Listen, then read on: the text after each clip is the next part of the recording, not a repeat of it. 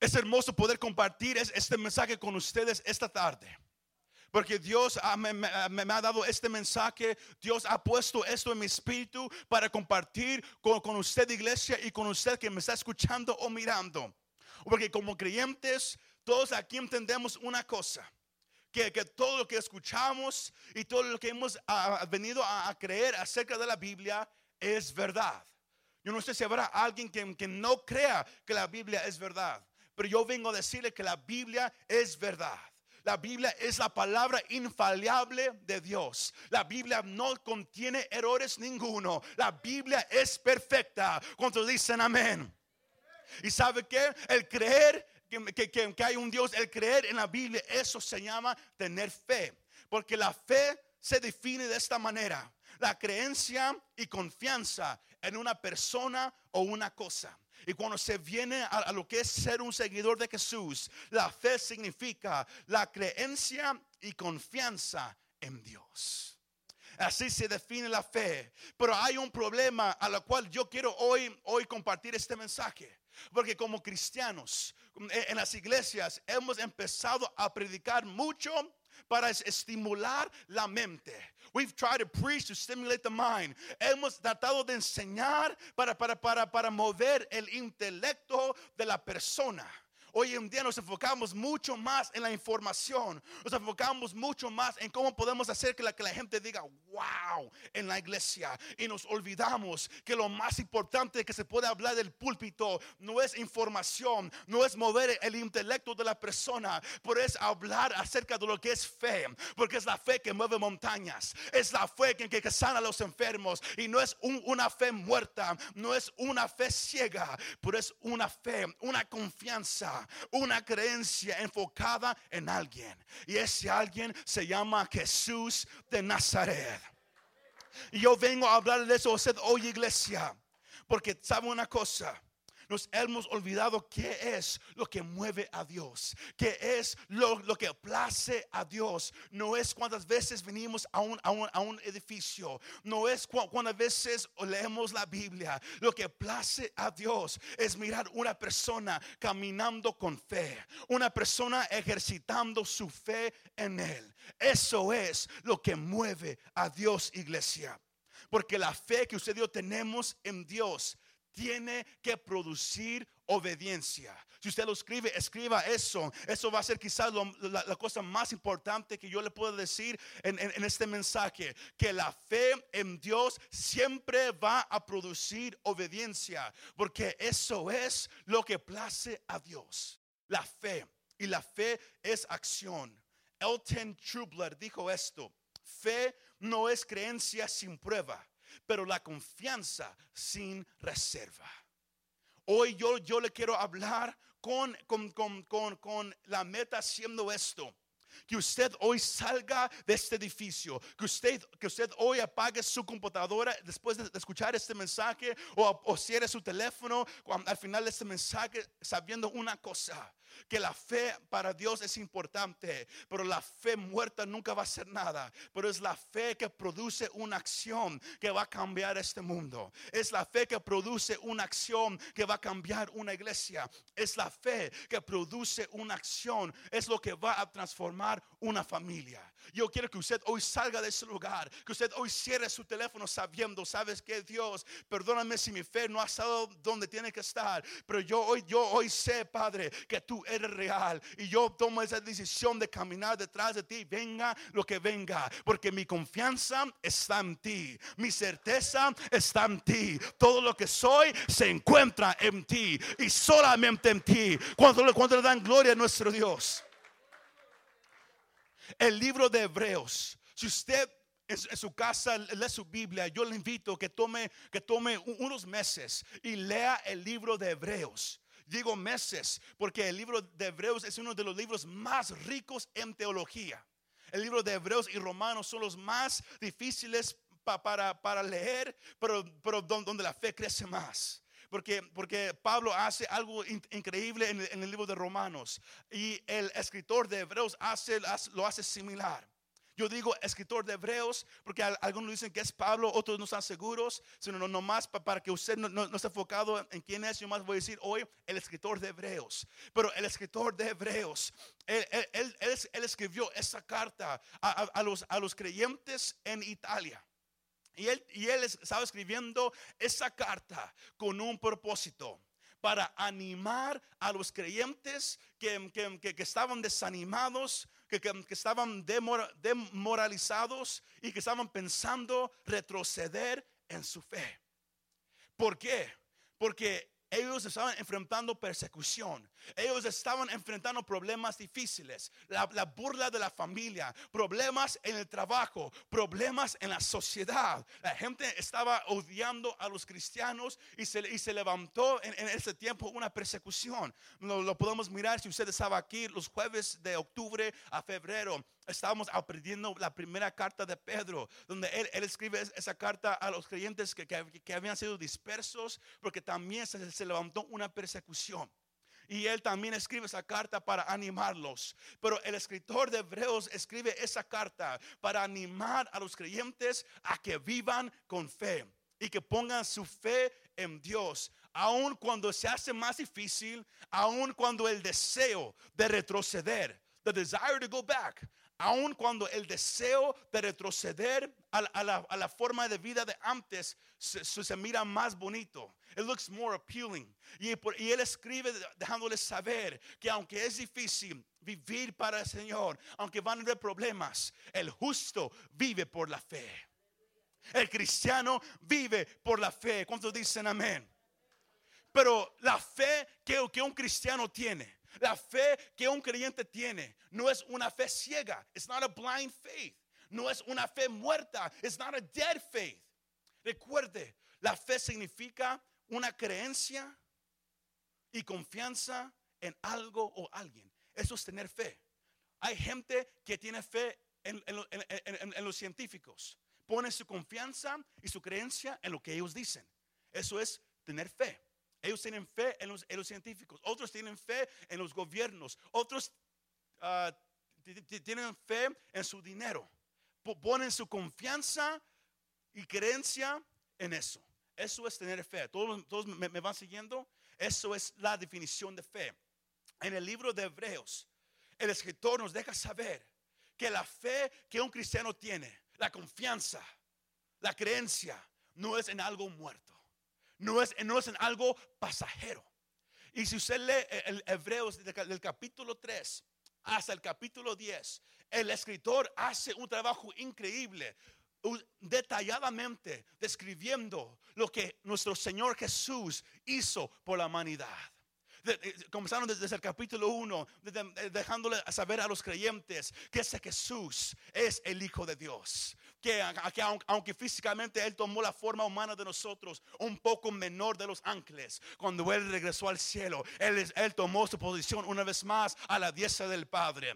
Pero nuestro Señor Jesús, él, vino a este mundo y Él cumplió todo lo que el Padre demandaba por los pecados de la humanidad. Y Él usa el capítulo 3 hasta el capítulo 10 haciendo el argumento de cómo Jesús es el Mesías, de cómo Él es el Hijo de Dios, cómo Él fue el, nuestro sacerdote real, cómo Él fue, Él es nuestro sumo sacerdote hoy en día, en ese momento intercediendo por nosotros. Él usa el ejemplo de cómo los sacerdotes en, el, tiempo de Moisés y a, través de los años, como ellos separaban a ofrecer sacrificios por los pecados y separaban porque ellos no se podían sentar porque cuando alguien se sentaba significaba que el trabajo había terminado. Pero el pecado de la humanidad seguía y los sacerdotes siempre estaban puestos de pies ofreciendo sacrificio hasta que vino el Hijo de Dios. Y, este, y el Hijo de Dios, Él vino a hacer algo increíble por la humanidad. Él vino a dar su vida. Él derramó su sangre para pagar el precio por los pecados de la humanidad. Y la sangre que Él derramó fue perfecta y fue limpia, pero no para iglesia. Hebreos capítulo 10, versículo 19 dice, Así que, hermanos, teniendo libertad para entrar en el lugar santísimo por la sangre de Jesucristo, por el camino nuevo y vivo que Él nos abrió a través del velo, ese es de su cuerpo, y teniendo un gran sacerdote sobre la casa de Dios. ¿Y sabe que al escritor decir esa parte, declarando que lo que Jesús hizo, usted, usted puede seguir leyendo y mira que cuando Jesús ascendió al cielo, a estar una vez más a la diestra del Padre, Él se sentó a la diestra del Padre, significando que el eh, que el trabajo por los pecados de la humanidad habían llegado a su fin. Lo que él hizo era perfecto y es perfecto para siempre. Y por eso Él se pudo sentar. Cuando le dan um, gloria a nuestro Dios. La fe del creyente no es, no es, en vano. La fe del creyente no es en alguien muerto. La fe que usted y yo tenemos, la creencia, la confianza está puesta en Jesús de Nazaret. Él murió, pero como, dije, como dice Pablo, según las escrituras, Él resucitó al tercer día. Y, el escritor hace ese, ese argumento que él es que Jesús está sentado a la diestra del Padre. Y es por eso Hebreos capítulo 10, versículo 22, que él dice, ahora acerquémonos con corazón sincero en plena certidumbre de fe. Diga conmigo, certidumbre de fe. Un poco más fuerte, un poco más avivado. Certidumbre de fe mi hermano habla, habla más fuerte que eso. Certidumbre de fe. Ahí vamos. Acerquémonos con corazón sincero en plena certidumbre de fe. Purificados los corazones de mala conciencia y lavados los cuerpos con agua pura. Él está, él está declarando a los creyentes, ustedes que, quieren retroceder, ustedes que, que quieren dejar su fe en Jesús. Recuerden una cosa, lo que Él hizo, Él abrió un camino, Él quitó el estorbo que estaba ante nosotros y el Padre. Jesús, el Hijo de Dios, quitó ese estorbo y Él abrió un camino. Y ahora podemos caminar por ese camino con certidumbre de fe. En inglés se dice assurance of faith certidumbre. No tenemos que dudar, no tenemos que preguntar si podemos caminar. No, el camino está libre. El camino fue hecho hacia el Padre y podemos caminar ese camino con toda confianza.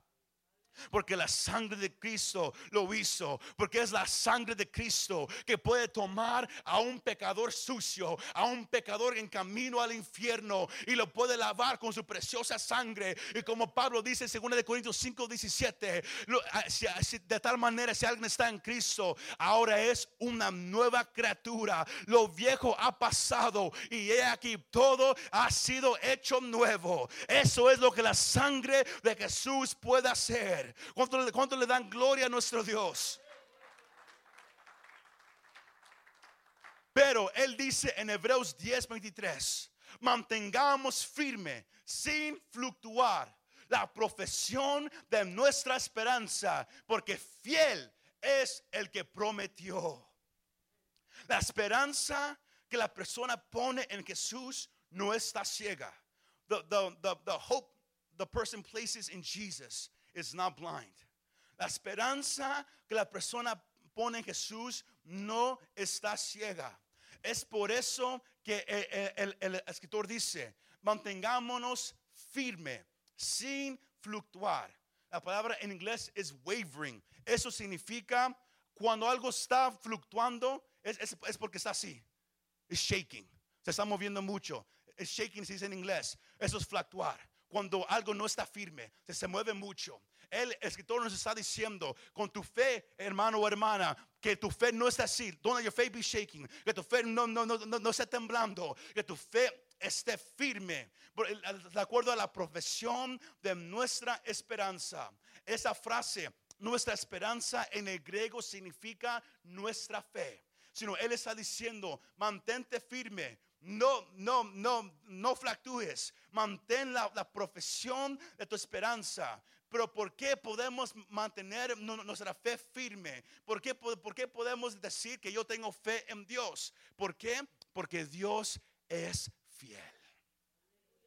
Yo no sé si usted escuchó esa parte. Dios es fiel. Él está diciendo esto. Tú y yo podemos tener fe en Jesús.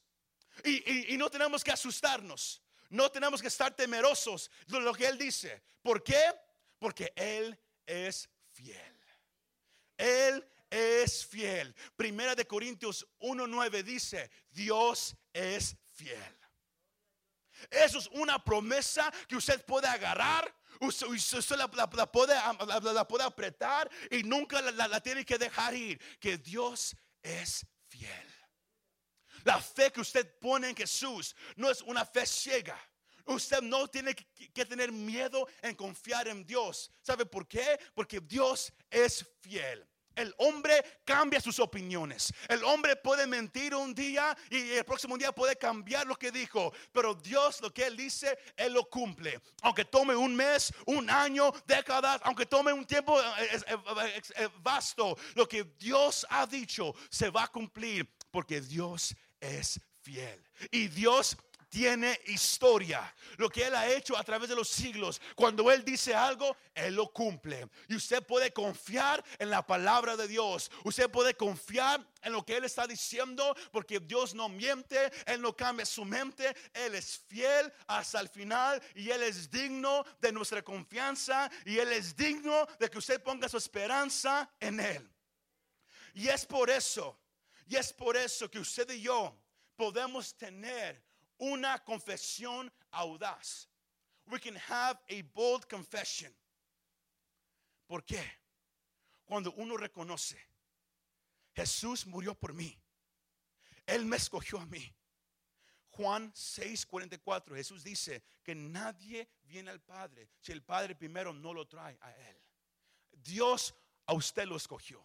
Usted no escogió a Dios. You never chose God, God chose you. Dios a usted lo escogió para salvación. Piense eso un momento. Que usted en su condición, que usted siendo de la manera que usted es, Dios a usted dijo, yo a ti te escojo para que me conozcas. Para que, para, para yo quiero bendecir tu vida. Yo quiero estar, yo quiero estar contigo en tiempos buenos y en tiempos malos. Y yo quiero que tú estés conmigo por la eternidad en mi presencia. Así es el amor de Dios hacia nosotros. Y cuando usted logre un día poder entender esa parte que Dios a usted lo ama. Que Dios a usted lo ama. Usted un día también va, va, a poder decir, ¿sabes qué? Yo amo a Dios. Yo lo busco porque Él a mí me, amó primero. Amamos a Dios porque Él nos amó primero. Lo buscamos a Él porque Él nos buscó primero. Nos acercamos a Él porque Él se acercó con nosotros primero. Y eso produce en, nosotros una audacia. It produces a boldness. Si me va siguiendo sino la fe que un cristiano tiene. La confianza en Dios no tiene que ser algo débil, no tiene que ser algo temeroso, pero tiene que ser algo audaz. Bold, bold. Tiene que ser audaz la confianza que tenemos en Dios. Y si usted sigue leyendo su casa, versículos 26 al 31, hay, hay en Hebreos 10, eh, eh, em, después de, él de Él declarar que, que, podemos tener una fe que podemos tener certeza en nuestra fe en Dios, porque Él es fiel, porque Él nos ama, Él murió por nosotros, Él está a nuestro lado, podemos venir ante Él confiadamente, ante el trono de la gracia. Luego Él dice en versículos 24 y 25, que es por eso que tenemos que ir a la iglesia para ayudarnos el uno al otro, para que cuando alguien se sienta débil, cuando alguien piensa, yo ya, yo ya, ya no quiero seguir a Jesús, yo tengo problemas en mi matrimonio, tengo problemas en mi casa, tengo problemas en mi vida personal, he batallado con algo que nadie sabe, yo no sé qué hacer, el escritor nos, deja saber que para eso es la iglesia, para ir y ayudarnos, para ir a eh, orar el uno por el otro, para ir y levantar el uno con el otro. Y es por eso que no, no podemos dejar de de, congregarnos todos juntos. Porque si usted deja de, buscar a Dios, versículos 26 al, al 31 lo dejan saber. Que es ahí donde la mirada en Dios empieza a, quitar. Y es ahí donde alguien empieza a retroceder en su fe. Porque la confianza y la mirada en Dios empieza a cambiar. Como, como, como predicamos hace unas semanas, cuando estábamos leyendo Salmos 73 en la, en la vida de Asaf, de cómo él se enojó por lo que él estaba mirando a su alrededor pero se enojó porque quitó su mirada de Dios y la puso en todo lo que él estaba mirando. Y cuando alguien hace eso, la fe se hace más débil. Cuando tu mirada ya no está en Dios, ahora está en los hombres, ahora está en, lo que está pasando, está en, lo que está sucediendo, está en tu familia, tu enfoque está en tu, en tu trabajo. Es cuando la fe de un cristiano se empieza a ser más y más y más débil. La mirada en Dios ahora está en el hombre y uno, y uno empieza a retroceder, a retroceder y a retroceder. Y era lo, que estaba pasando con los creyentes en Italia, con todos e, esos, creyentes ahí. Ellos estaban olvidando de lo bueno que Dios había sido con ellos. Ellos se enfocaron más en lo que estaban mirando que, que enfocar su mirada en Dios. Y es por eso que Él les dice, ahí, lalo en su casa, Hebreos 10, 32 al 34, que ellos, que, que, que por una parte, Ciertamente con vituperios y tribulaciones fuisteis hechos espectáculo y por otra llegasteis a ser compañeros de los, de los que estaban en una situación semejante.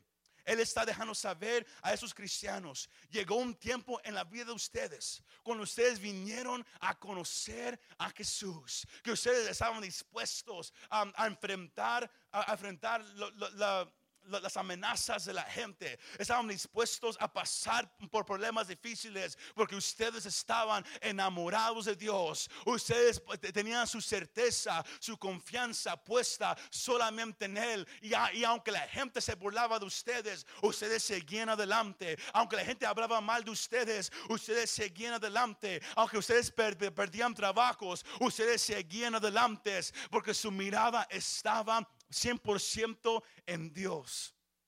Y Él les dice, regresen a esa clase de fe una vez más donde no se trata de emociones, donde no se trata de sentimientos, no, donde no se trata de la gente, pero donde se trata de la confianza en, Dios. Es ahí donde tenemos que, que, que llegar. Hebreos 10, 39 dice, pero nosotros no somos de los que retroceden para perdición, sino de los que tienen fe para preservación del alma. Él está dejando saber a los creyentes como cristianos, el precio por nosotros fue muy alto para querer ir para atrás, para, para no poner nuestra mirada en Él, para asustarnos de lo que está pasando en el mundo, para seguir la ciencia y no seguir a Dios. El precio fue muy alto por nosotros y, nosotros, como dijo el escritor, no vamos a ser aquellos que van a retroceder, pero vamos a ser aquellos que vamos a caminar hacia adelante con la mirada puesta en el autor y consumador de nuestra fe que se llama Jesús de Nazaret, porque ese camino es por la fe. Diga conmigo por la fe. Un, poco más fuerte, por la fe. Porque ese es el punto de este mensaje. Yo, yo sé que, que, que usé, que, que, puse una fundación bien, bien grande y, bien densa, pero es así lo que yo quiero que usted entienda. Él, él, él, estaba diciendo a los creyentes, la fe que ustedes tienen no está en alguien muerto no está en algo vano, está en alguien vivo, en alguien presente. Sino ustedes pueden tener certeza. You can be confident. ustedes pueden tener confianza porque el Dios que, que de ustedes no falla. Pero Él no para ahí. El capítulo 11. Él les dice, y Él usa ejemplos de hombres y mujeres a través de la Biblia que vivieron por la fe aunque pasaron por tiempos difíciles, ellos vivieron por la fe. Hebreos 11.1 dice, es pues la fe, la certeza de lo que se espera, la convicción de lo que no se ve. Al leer ese versículo, muchos lo usan como si fuera una definición de la fe. Pero ese, ese versículo no es una definición de la fe. Recuerde eso. Eso no es una definición de la fe. Eso es una descripción de la fe. La fe, cuando usted la usa y usted la pone en acción, ese es el resultado. Eso nomás está describiendo lo que la fe hace en la vida de, un cristiano. Es pues la fe, la certeza de lo que no se espera. ¿Qué, qué es- qué significa esa parte? La fe toma la, la- sustancia de las cosas eh, de la cual usted está esperando. Por un ejemplo, la fe toma las promesas que, que Dios ha dejado para nosotros, que, que son en el futuro, y las hace una realidad presente. Un ejemplo es la vida eterna. Es pues la fe, la certeza de lo que se espera. Podemos tener fe en Dios y saber que lo que Él, ha dicho va a pasar. ¿Por qué? Porque Él es fiel. Y, aunque yo todavía no puedo mirar una vida eterna, mi mente tampoco la, puede comprender. Yo sé que va a pasar. Porque mi Dios es fiel. Eso es la fe, la certeza de lo que se espera. Es estar seguro de que aunque todavía no lo miro, aunque está en el futuro, yo sé que ya es realidad. Si me va siguiendo, eso es fe. Eso es lo que la fe hace. Toma algo que está en el futuro, pero lo pone ahorita como si ya está hecho. Pablo dice en el, libro de Romanos, no hables de las cosas como, como, como- como si no son. Habla de las cosas como si ya son. Un ejemplo es, yo tengo un hermano con autismo. Hemos estado orando y Dios, eh, Dios me ha, hablado esta semana a través de este mensaje. Por una semana Dios me ha hablado. Y, yo he estado orando por Dios, estamos orando por enfermos. Pero ¿por qué, pero ¿por qué nada pasa?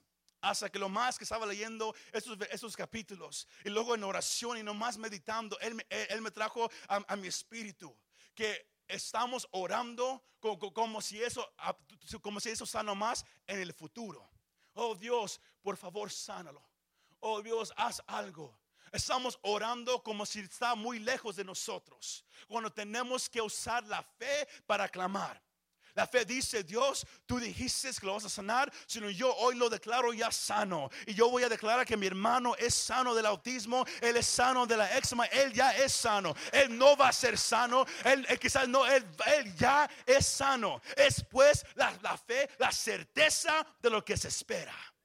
Mis ojos no lo han mirado, pero mi, mi fe me dice, ya, ya ha sucedido. Si Dios lo dijo, Él lo va a hacer porque Dios es fiel a su palabra.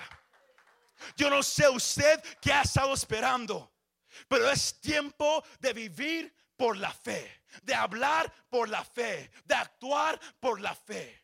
Es pues la fe, la certeza de lo que se espera, la convicción de lo que no se ve. La, pa- la palabra convicción significa evidencia, evidence, compro- comprobancia significa que lo, lo que yo estoy esperando ya está aquí y yo estoy seguro que ya está aquí. Y la fe es lo que me deja actuar de esa manera. Porque recuerden, la fe no está puesta en mí. La fe no está puesta en un doctor, no está puesta en, un científico. La fe mía está puesta en Jesús de Nazaret. Y saben qué? Yo prefiero confiar en Él y vivir para Él y morir para Él que poner mi esperanza en un hombre, que poner mi esperanza en lo que ese mundo está tratando de hacer. Yo pongo mi esperanza solamente en Jesús porque Él nunca me ha fallado. Yo tengo 32 años de edad y Dios a mí nunca me ha fallado. Aunque no, no he entendido a veces lo que Él está haciendo, yo sé una cosa, que Él va a hacer lo, que es mejor para Él. Yo voy a mirar su gloria día tras día. Y yo vengo a decirle, iglesia, que es tiempo de vivir por la fe una vez más. Usted no tiene que venir aquí a la iglesia, sentarse, estar tan serio, tan serio que ca- casi se escucha su estómago, el ruido que hay ahí. Tan serio, uno mirando. Usted puede venir a esa iglesia. Usted puede decir amén bien fuerte. Usted puede gritar porque estamos hablando de un Dios que es real, de un Dios que cumple sus palabras, de un Dios que no está muerto. Yo vengo a decirte, iglesia, que es tiempo de, regresar a vivir por la fe. Este mundo ha puesto su esperanza en lo que el hombre ha dicho. En los últimos días hemos mirado cómo el hombre, eh, es- especialmente en es- en- aquí en este país, el gobierno ha cambiado tantas reglas de varias cosas. Y, y, la gente ahora está asustada diciendo, pero esto y aquello. ¿Por qué? Porque la gente pone su confianza en los científicos, pone su confianza en los doctores, pone su confianza en, en lo que ellos pueden mirar. Y si algo no, no, anda bien, ahí está su confianza, ahí está su seguridad. Pero yo vengo a decirte, iglesia, eso se llama vivir en incredulidad. Porque Dios me dice, mi confianza tiene que estar en Él. Eh, porque Él dio su vida por mí. Y Él me está diciendo que Él es fiel, que yo puedo confiar en Él, que Él no me va a fallar. Aunque quizás no se mire como yo quiero que se mire, lo que Él ha dicho se va a cumplir. Y la iglesia que vive por la fe va a cambiar el mundo. Pero hoy tenemos a cristianos que viven por el hombre y no por la fe. Que viven por, lo que los, doctores dicen, pero no por la fe. Y queremos que, la gente venga a conocer a Jesús. Cuando ellos, miran al cristiano y dicen, tú te miras igual como yo. Tú estás usando lo que yo estoy usando. Tú estás viviendo como yo estoy viviendo. ¿Cuál es la diferencia? La fe es lo que hace la diferencia. La confianza en Dios. Y Dios, usted va a escuchar no más en esta iglesia, pero usted lo, lo, lo, va a empezar a escuchar en muchos lugares. Como Dios va a empezar a levantar una vez más predicadores hablando de la fe en Dios.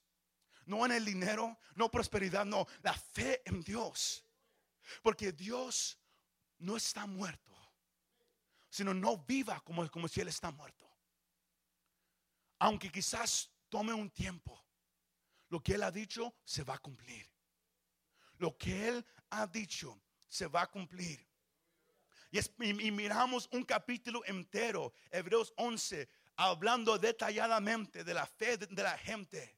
Y, y Hebreos 11, 2 dice, porque, porque por ella, hablando de la fe, porque por ella alcanzaron alcanzaron buen testimonio los antiguos. ¿Quiénes son los antiguos? Los hombres y mujeres que han vivido a través de los siglos y ponen su confianza en Dios. Ellos confiaron en Él aunque las cosas no, no, no, iban bien, aunque ellos no sabían qué iba a pasar, pero fue la fe que ellos pusieron en Dios, fue la confianza que ellos pusieron en Dios, fue su obediencia a Dios aunque, aunque, aunque todo estaba en contra de ellos, que, que les trajo buen testimonio delante de Dios.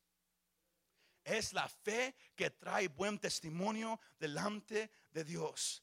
Toda la gente mencionada en Hebreos 11 tuvo fe de verdad. ¿Y pero qué es eso? ¿Qué es tener fe de verdad? La fe cree que Dios lo puede hacer y obedece a Dios sin importarle las consecuencias. Se agarró esa parte. Usted puede decir, yo tengo fe en Dios cuando usted no nomás pone su confianza en Dios, pero usted obedece lo, que Él quiere que usted haga sin importarle la consecuencia. Los ejemplos ahí están en Hebreos capítulo 11. Abel ofreció un sacrificio, le costó su vida. Pero no para. El versículo 5 y 6 habla de, cómo, eh, cómo un hombre llamado Enoch caminó con Dios. Y, y, él agradó a Dios tanto que Dios se lo llevó y Enoch no probó la muerte. Pero ¿cómo fue que, que, que, que Enoch agradeció a Dios? Hebreos capítulo 11, versículo 6. Ábralo su Biblia, así dice la palabra del Señor. Pero sin fe es imposible agradar a Dios, porque es necesario que el que se acerca a Dios crea que le hay y que es galardonador de los que le buscan. Eso fue lo que movió a Dios a llevarse a Enoch. Porque Enoch vivió con fe. Él puso su confianza totalmente en Dios. Pero no nomás dijo, yo confío en Dios. No, él lo vivió. Eso es fe. Porque usted yo podemos decir, yo tengo fe, yo tengo fe que, que, que Dios, un ejemplo, que soy enfermo, que Dios me, Él me puede sanar, yo tengo fe. Pero cuando el dolor dura un día, dos días, tres días. Cuando el Tylenol se mira bien bueno para nomás tomarnos, para quitarnos ese dolor. Cuando es más fácil querer ir al doctor, porque, porque es más fácil quitarnos ese dolor que, que, que, que, confiar que Dios lo puede hacer. Se me va siguiendo. Enoch no nomás dijo yo tengo fe, él lo caminó. Porque la fe produce obediencia. Si su fe no, no produce acción, su fe está muerta. La fe tiene que producir acción. Pero para poder tener fe y, tener, y poder agradar a Dios, nomás dos cosas nos dice el versículo 6. Número uno, la persona tiene que creer que Dios existe. Así de simple, que Dios existe. Porque si usted quiere creer la, la Biblia, usted primero tiene que creer que Dios existe. Porque sin fe es imposible agradar a Dios. Porque el que se acerca a Dios tiene que creer que le hay. Si usted dice, yo, yo tengo fe en Dios, usted, usted está diciendo, yo creo que Dios es real. Como dijimos al comienzo, la fundación de la fe cristiana es que Dios es fiel. Que, podemos confiar en Él porque Él nunca falla. Él sabe lo mejor para nosotros. Pero todo comienza sabiendo que Él es real. Pero no es un conocimiento intelectual. No es, ok, yo creo que hay alguien en el cielo. No, es saber en lo más profundo de, nuestro corazón, con una convicción tan genuina que Dios es real. Amén. Él vive y vive para siempre, que Dios es real y Él no falla. Él existe. Aunque, aunque allá me digan Dios no existe, yo digo Dios sí existe. Yo miro el sol, yo miro la luna, yo miro las estrellas al, anochecer, yo miro cómo el aire sopla y yo sé que fue mi Dios que, que creó los cielos y la tierra porque Él es real. Dios es real. Yo no sé si usted cree que Dios es real. Yo no sé si usted cree que Dios es real. Porque pero si usted viene aquí es porque usted cree que hay un Dios y que Él es real. Y si alguien no está seguro, es por eso el trabajo de la iglesia. Porque la fundación de la fe es nuestra esperanza. Así de simple, la fe es la esperanza, es la fundación de nuestra esperanza. Y, una vez más, la fe no está ciega, pero es que es una convicción que, que viene de una experiencia con Dios. ¿Quieres ¿Quieres, tener fe en Dios? Romanos 10, 14 al 15 dice que la fe viene por el oír. Y el oír la palabra de Dios. Pero ¿cómo oirán si nadie les predica?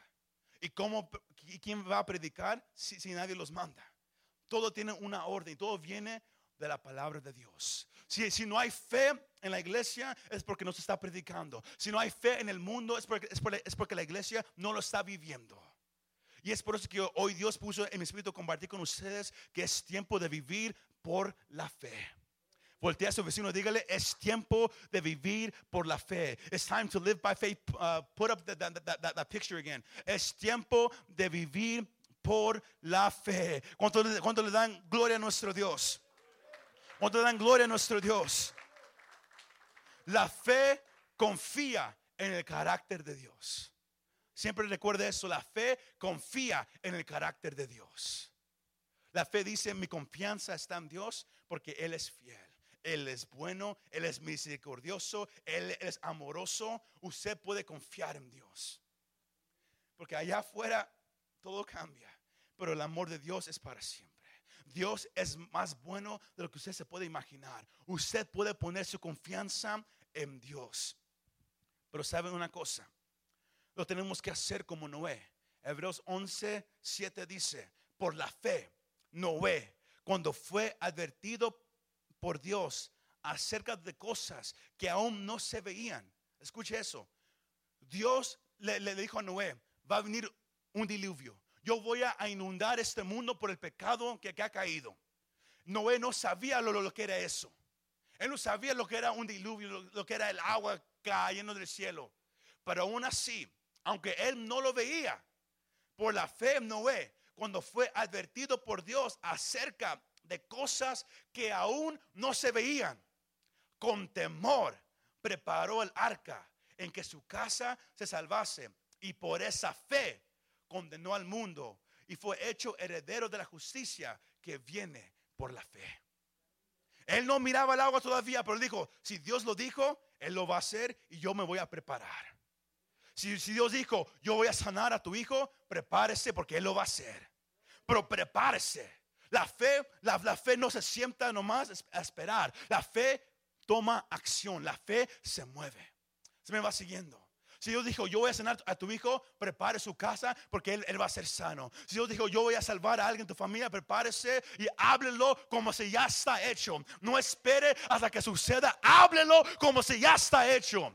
La después, después la fe, la certeza de lo que se espera, la convicción de lo que no se ve. Si me va siguiendo, iglesia. tenemos que vivir por la fe. Aunque no lo miro todavía, yo sé que ya está hecho. Y yo voy, a, yo voy a hablar como si ya está hecho, porque Dios es fiel, mi confianza está en Él y Él nunca me ha fallado y Él nunca fallará. Si Él lo dijo, Él lo va a hacer. Aunque tarden años. Sara esperó años para dar a, para dar a luz al hijo de, la promesa, Isaac. Pero Dios esperó hasta que, hasta que Sara había pasado de la edad de dar hijos para que todos supieran que era un milagro. Abraham, léalo ahí en su casa, Hebreos 11. Por, por la fe, Abraham creyó lo que Dios le dijo. Él le dijo, toda esa tierra yo te, yo te la voy a dar. Pero él dijo, wow. Y él vivió en esa tierra que, se, le había prometido, no como un rey. Él vivió como un extranjero. Porque él sabía que había una ciudad más mejor, de la cual Dios le había hablado. Y él a eso lo estaba esperando.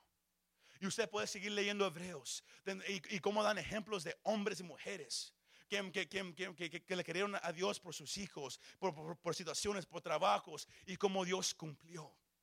Y hay algunos, ah, y, es aquí donde yo, yo voy a cerrar este mensaje. Pero hay, algunos, porque a veces decimos, pero, pero yo, yo, yo conocí a esta persona que, que, creyeron a Dios y no, y no, y no les, y no, y Dios al menos se mira como que Dios no les contestó su oración. Yo vengo a decirle que si Dios lo ha dicho, Él lo va a hacer. Porque la Biblia también nos habla de gente que murió en fe. Nunca mirando todo lo, que se les había prometido, pero sabiendo que Dios lo iba a hacer aunque ellos no lo miraron. Hebreos capítulo 11, versículo 13 dice, conforme a la fe, murieron todos estos sin haber recibido lo prometido, sino mirándolo de lejos. ¿Qué es, qué, es eso? Con la fe lo miraron. Mis ojos no lo miran, pero yo sé que, que viene. Mirándolo de lejos y creyéndolo y saludándolo y confesando que eran extranjeros y peregrinos sobre esta tierra. Porque los que esos dicen, claramente dan a entender que buscan una patria. Pues si hubiesen estado pensando en aquella de donde salieron, ciertamente tenían tiempo de volver, pero anhelaban una mejor. Esto es celestial, por lo cual Dios no se avergüenza de llamarse Dios de ellos, porque les ha preparado una ciudad. Y usted puede seguir leyendo hasta el final de, ese capítulo, desde cómo hay, muchos que, fueron asesinados por, por, su confianza en Dios. Hay muchos que, murieron esperando la promesa que Dios les había dado, pero murieron sabiendo que Dios lo iba a hacer, sin ellos saber que, lo que Dios nos ha prometido aquí en esa tierra es hermoso, pero lo que viene en el cielo es más allá de lo que nos podemos imaginar. Y quizás aquí no miramos algo que queremos mirar, pero en el cielo estaremos ante nuestro Rey, ante nuestro Redentor, ante nuestro Salvador. Y eso va a ser más mejor que cualquier otra cosa. Lo que los ojos no han mirado, lo que los oídos no han escuchado, lo que las manos no han tocado, es lo que Dios ha preparado para aquellos que ponen su fe y confianza solamente en Él. Señor, más vengo a decirle, iglesia, que el tiempo ha llegado de que usted se ponga de pie cada servicio, los martes de oración, que usted venga a ese lugar y no ore con, temor, no, no ore fluctuando, temeroso, hay, shaking, que ya, ya no tiene que orar así, que usted ahora puede orar por la fe. Usted ahora puede orar con fe, porque la confianza de la iglesia está puesta en un Dios que es fiel. Y si Él lo ha dicho, Él lo va a, él lo va a hacer. Y por, eso podemos sentar confiadamente al trono de la gracia y podemos levantar la voz. Los martes ya no tienen que ser tiempos bien callados, todos temerosos. ¿Qué tal si no pasa? Es exactamente lo que, lo que el enemigo quiere desde la iglesia cristiana, que la iglesia no ore con fe, porque una iglesia que pone su confianza en Dios, una iglesia que está segura que Dios lo va a hacer, es una iglesia peligrosa, es una iglesia que va a sacudir el reino del infierno y es una iglesia que va a transformar una ciudad. Es por la fe que oramos por los enfermos. Es por la fe que predicamos el Evangelio. Es por la fe que vivimos nuestra vida. Porque la vida que usted está viviendo va a impactar a una persona. Yo le, yo le vengo a decir, hermano, hermana, viva por la fe una vez más. Ya no viva por la ciencia. Ya, ya no viva por el hombre. Ya no viva por las noticias. Viva por la fe de alguien que no cambia. De alguien que es real. De alguien que nunca nos ha fallado. El autor y consumador de nuestra fe se llama Jesús de Nazaret. Se nos quite toda cosa que lo está estorbando. Regrese y ponga su mirada en Él una vez más. Regrese y ponga su oración en Él una vez más. Cuando ore en su casa, cuando ore en la iglesia, ahora usted puede orar confiadamente. Usted puede orar a voz alta porque usted sabe, mi Dios me está escuchando. Mi Dios me va a contestar. Mi Dios está a mi lado. Y aunque tenga que esperar un día, aunque tenga que esperar una semana, yo por la fe, por la fe, por la fe, yo voy a caminar. Segunda de Corintios 5, 7 dice, porque andamos por fe y no por vista. Iglesia, regresemos a vivir por la fe. Regresemos a orar por la fe. Regresemos a clamar por la fe. Porque es la, la vida que usted vive en fe que va a cambiar a su familia. Hay muchos cristianos ahorita viviendo por el hombre y no por la fe. Porque la fe que tenemos no es una fe ciega, es una fe real. Y viene un mover de Dios sobre su pueblo, pero sobre aquellos que han puesto su confianza en Él, que tienen su certeza en Él. Ellos van a mirar la gloria de Dios. Yo vengo a decirle, mi Dios puede cambiar un alcohólico con un toque nomás. Lo que los alcohólicos anónimos les toma meses y años, mi Dios lo hace con una palabra. Pero es por fe. Es por la fe de un hombre o una mujer orando por su esposo o esposa. Dios líbralo. Dios sánalo. Y yo sé que lo puedes hacer. Y usted lo declara a voz alta. Usted camina diciendo, gracias Señor, porque en ti yo puedo confiar es la fe de una madre orando por su hijo que, no conoce a Dios, que, que, va a transformar esa vida. Y es por la fe, porque la fe me dice, aunque mi hijo ahorita no quiere nada con Dios, aunque él está bien alejado, aunque cuando yo le hablo, él, me dice, cállate, cállate, yo sé que él va a ser un hombre de Dios. Yo sé que, que ella va a ser una mujer de Dios, aunque ella vive ahorita en pecado, aunque él está alejado de Dios, yo yo por la fe los declaro hijos de Dios. Yo por la fe los declaro sirviendo a Dios con todo corazón. Eso es orar por la fe, iglesia. No es Dios si es su voluntad, no es por la fe. Es por la fe que tenemos que orar una vez más. Y cuando usted lo haga, usted va a notar la diferencia en su propia vida. Porque es fe lo que agrada a Dios. No es la iglesia. No es una vestidura, es la fe que mueve la mano de Dios.